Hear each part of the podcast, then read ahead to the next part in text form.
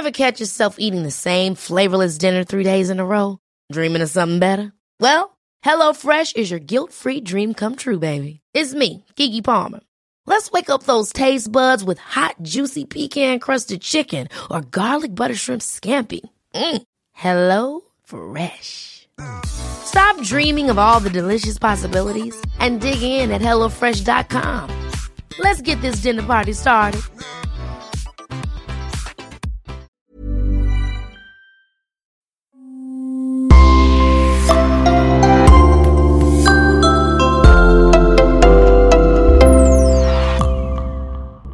Bonjour et bienvenue à tous. Aujourd'hui, nous vous invitons à découvrir un jardin anglais au 25 Cromwell Street. Un jardin où on déterre des cadavres de femmes à la pelle. Pourtant, le propriétaire est un maçon, un logeur bricoleur sans histoire. Ou presque. En prenant connaissance de ce qui s'est passé au 25 Cromwell Street dans le Gloucester, un séisme ébranle l'Angleterre. Le pays tout entier est sous le choc devant ce que la presse appelle la maison de l'horreur. Les gens sont hypnotisés par ce scandale. Des visites guidées sont organisées. Des t-shirts imprimés avec des mentions cauchemar sur Cromwell Street ou le retour de Freddy se vendent sous le manteau. Les services de police ont dû prestement retirer l'enseigne en fer forgé du 25 Cromwell Street que les gosses du quartier pensaient voler pour le compte d'amateurs nécrophiles. C'est que, depuis Jack l'Éventreur, jamais les Britanniques n'ont été aussi ébranlés.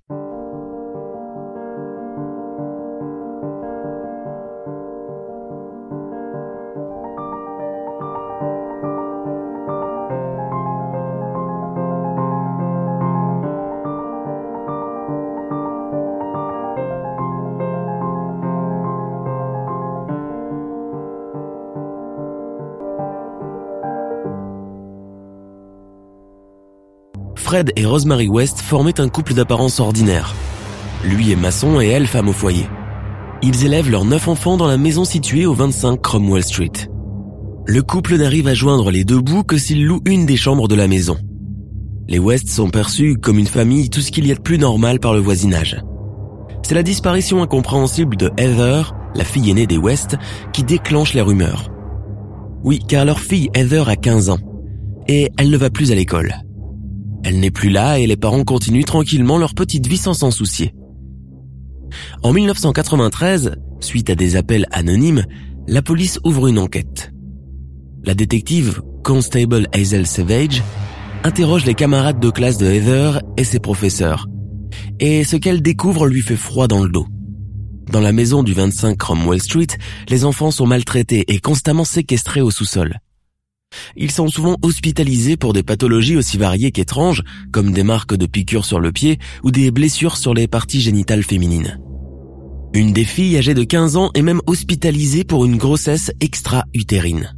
Il paraît d'ailleurs que les filles West sont toutes violées par le père. La dernière se confie à une camarade de classe dont la mère préviendra les services sociaux. Rosemary, la maman West, est très violente. Un jour, elle se met tellement en colère contre un de ses fils qu'elle le saisit par la gorge et l'étrangle, jusqu'à l'évanouissement. Il a des marques de doigts au cou et des vaisseaux sanguins éclatés dans le blanc de ses yeux. Cependant, lorsqu'on l'interroge à l'école, il répond qu'il s'était fait ça en glissant alors qu'il jouait avec une corde. La détective Hazel est sidérée. Elle a ramassé des preuves accablantes de mauvais traitements contre mineurs. Dans son enquête, elle cherche aussi Heather, la fille disparue. Mais elle découvre que celle-ci n'a plus été vue depuis 1987. Lorsqu'elle questionne les West, Fred prétend qu'il n'est pas inquiet, car elle est simplement partie travailler dans un camp de vacances à l'étranger. Hazel est suspicieuse. Elle a bien noté que les West effrayaient souvent les enfants en leur disant ⁇ Si vous n'êtes pas sage, vous serez enterré dans le jardin comme Heather ⁇ Pourtant l'inspectrice mettra un an avant de réussir à convaincre ses supérieurs de fouiller la maison des West. Le 24 février 1994, muni d'un mandat de perquisition, la police de Gloucester se présente chez les West. Les enquêteurs soulèvent tout dans le jardin et creusent partout pendant de longues heures. Quelque chose attire leur attention. Un os, puis trois os. Est-ce des os humains? Ils font appel à l'expert médico-légal Bernard Knight. Ce sont effectivement des os de plusieurs femmes différentes. Fred et Rosemary sont emmenés immédiatement au poste de police. Fred West, 52 ans, est un étrange bonhomme avec des yeux de renard et des boucles brunes entourant le visage.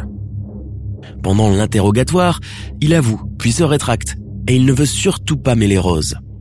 Il est responsable, mais c'était des accidents. Les révélations fusent de sa bouche comme du venin enrobé. Oui, c'est bien le cadavre de sa fille Heather que l'on a découvert.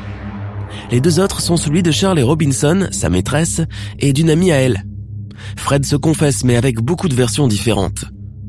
Rosemary a une toute autre réaction. Âgée de 41 ans, elle a un visage anodin mangé par d'énormes lunettes. Petite et grasse, elle a l'apparence d'une femme digne d'un âge mûr. Elle, elle est plutôt outrée. Comment peut-on l'accuser de pareille chose Entre-temps, les recherches continuent dans toute la maison. Dans la cave, on retrouve cinq autres corps. Un autre est cimenté dans le sol de la salle de bain. Les enquêteurs sont sidérés. Ils viennent de découvrir neuf cadavres mutilés de jeunes femmes. La police scientifique s'active pour identifier les ossements trouvés. Les crânes sont mesurés et comparés aux photos des disparus, Heather et Shirley. Pour les autres, il n'y a pas de photos. Il faut identifier les corps pour ne pas se baser que sur les dires changeants de Fred West. Alors en parallèle, la police cherche dans les dossiers des affaires de disparition non résolues et des noms commencent à apparaître. En hiver 1968, une jeune serveuse prénommée Marie Bastolm disparaît à un arrêt de bus à Gloucester. Cinq ans plus tard, c'est l'étudiante Lucy Tilton qui disparaît soudainement d'un autre arrêt de bus dans la ville voisine de Cheltenham. On remet les photos à la police scientifique. Une autre jeune fille de Gloucester, Linda Go, a brusquement quitté le domicile familial en laissant un mot à ses parents. S'il vous plaît, ne vous en faites pas pour moi. J'ai un appartement et je viendrai vous voir de temps en temps. N'ayant aucune nouvelle de sa fille, Mrs. Go parvient à remonter sa piste jusqu'à Cromwell Street. Rosemary West lui ouvre la porte avec les chaussons de Linda aux pieds. De plus, Mrs. Go reconnaît les vêtements de sa fille qui pendent sur le fil à linge. Mais Rosemary lui raconte que sa fille était partie pour la cité balnéaire de Weston-super-Mare en laissant ses affaires. Convaincue, Mrs. Go rentre sagement chez elle. Encore une fois, Juanita Mott, la fille d'un militaire américain. Elle quitte à la fois la maison et l'école à l'âge de 15 ans. On sait qu'elle a logé chez les West, puis on perd sa trace une certaine Caroline Roberts, alors qu'elle regarde les informations à la télévision, est choquée par la mort de Heather, car elle a été sa nourrice en 1971. Caroline appelle la police car elle veut leur parler du cauchemar qu'elle a vécu chez les West. Elle aussi a subi de mauvais traitements chez eux. Caroline a été agressée sexuellement par Rose en voiture, puis assommée par Fred, attachée avec du ruban adhésif. Elle a été traînée dans la cave, puis à nouveau agressée par Rose et violée par Fred. Le couple diabolique l'a finalement libérée, à condition qu'elle revienne prochainement. Bien sûr, aussitôt libérée, Caroline a couru à la police. Les West furent arrêtés pour viol sur mineur, mais la police persuade Caroline qu'il serait préférable d'accuser les West d'attentat à la pudeur plutôt que d'enlèvement et de viol. Les West ne furent condamnés qu'à une amende de 75 dollars chacun. Ils viennent d'échapper à la justice et n'en deviennent que plus déterminés dans leurs méfaits. Paul Britton, psychologue médico-légal, est sollicité pour établir le profil de Fred West. Britton se rend à la maison des West et découvre des détails plus qu'inquiétants. Au premier étage, une chambre est équipée de caméras et d'un lit à baldaquin. Plusieurs cassettes vidéo rangées et numérotées montrent que Rose se prostitue et que Fred la filme pour son plaisir personnel. Pour trouver des clients pour Rose, le couple passe régulièrement des annonces dans une revue spécialisée sous le pseudo enchanteur de Mandy Mouse. C'est Freddy qui accueille les clients. Il leur offre un verre au bar qu'il a construit de ses propres mains. Les clients ignorent que leur plaisir est d'abord celui de leur hôte. Car Fred met méthodiquement en scène les ébats de sa femme. Il a installé un interphone, de ceux que l'on réserve à la surveillance des bébés, pour tout écouter. Pendant ces moments, les enfants sont confinés dans la cave à laquelle on accède par un escalier en bois dissimulé sous un tapis. Il leur est rigoureusement interdit d'en sortir. Le premier étage appartient à Rosie et Freddy et pour mieux marquer les frontières de ces univers cloisonnés, deux sonnettes d'entrée sont installées. Interrogé encore, Fred avoue facilement le meurtre de Rena, sa première femme. Elle n'est pas enterrée dans la maison mais à la campagne, dans un champ de Muchmarkle. La police y court et creuse pendant quatre jours durant. On finit par trouver des restes humains enterrés là pendant plus de 20 ans. Comme Muchmarkle est le lieu de naissance de Fred, Paul Britton, le psychologue, s'intéresse à la vie tumultueuse de ce tueur en série. Fred est inculpé la première fois à 20 ans pour des viols répétés sur sa sœur cadette de 13 ans, au point de la mettre enceinte. La famille ne témoigne pas contre lui, il est acquitté l'année suivante en 1962. il tue accidentellement un enfant avec sa voiture à Glasgow en 1965. En 1966, Fred vit dans une caravane de location avec sa première épouse Rena, la nounou des enfants, Isa McNeil, l'une de ses amies, Anne McFall. Elles vivent toutes sous la domination de Fred. Il les frappe et leur impose des pratiques sexuelles sadomasochistes. Il viole également Charmaine, la fille de Rena. L'épouse, elle, est aussi poussée à se prostituer pour arrondir les fins de mois.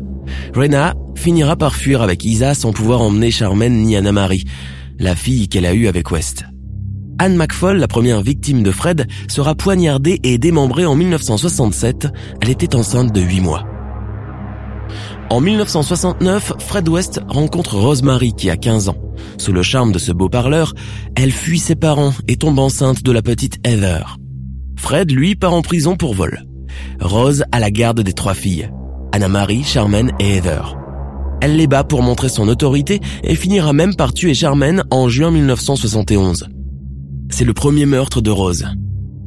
Fred va découvrir le corps à sa sortie de prison et le découper. Au mois d'août suivant, il va tuer Rena, venue à la recherche de ses filles. Le 29 janvier 1972, Fred et Rose se marient et s'installent à Cromwell Street. Peu de temps après leur mariage, le couple agresse sexuellement Anna-Marie, la fille que Fred a eue avec sa première femme. Elle n'a que 8 ans. Après lui avoir lié les mains et posé un baillon sur la bouche, il l'emmène à la cave. Là, Rose s'assied sur son visage tandis que Fred la viole. Il ne l'envoie pas à l'école pendant plusieurs jours et l'avertissent que si quelqu'un apprend ce qui s'est passé, elle recevra une sévère correction. À l'école, Anna-Marie refuse souvent de faire du sport, de peur que les blessures que lui infligent ses parents ne soient découvertes. Puis vint le tour de Heather qui refuse avec force les viols avant de subir le sort qu'on connaît. Puis toutes les autres filles y passent. Confronté, Fred West avoue tout. Il est inculpé mais il se suicide dans sa cellule juste avant le procès.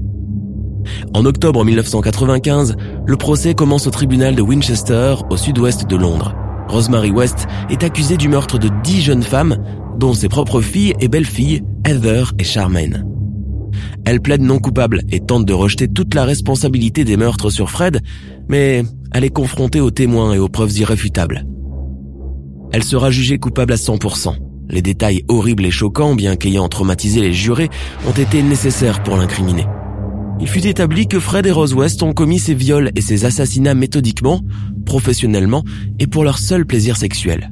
Deux psychopathes narcissiques qui se sont complétés dans leur délire en s'attaquant à des mineurs.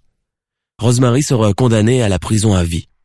En 1996, la maison de l'horreur, au 25 Cromwell Street à Gloucester, a été complètement rasée.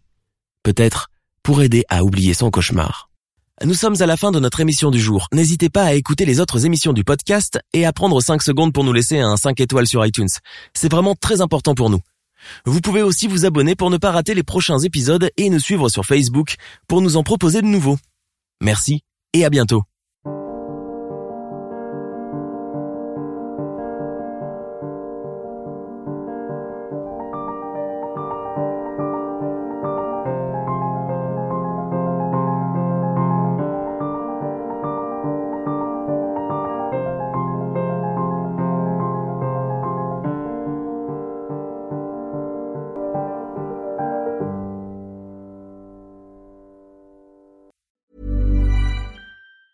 Planning for your next trip? Elevate your travel style with Quince. Quince has all the jet setting essentials you'll want for your next getaway, like European linen, premium luggage options, buttery soft Italian leather bags, and so much more. And it's all priced at 50 to 80% less than similar brands. Plus, Quince only works with factories that use safe and ethical manufacturing practices. Pack your bags with high-quality essentials you'll be wearing for vacations to come with Quince. Go to quince.com slash trip for free shipping and 365-day returns.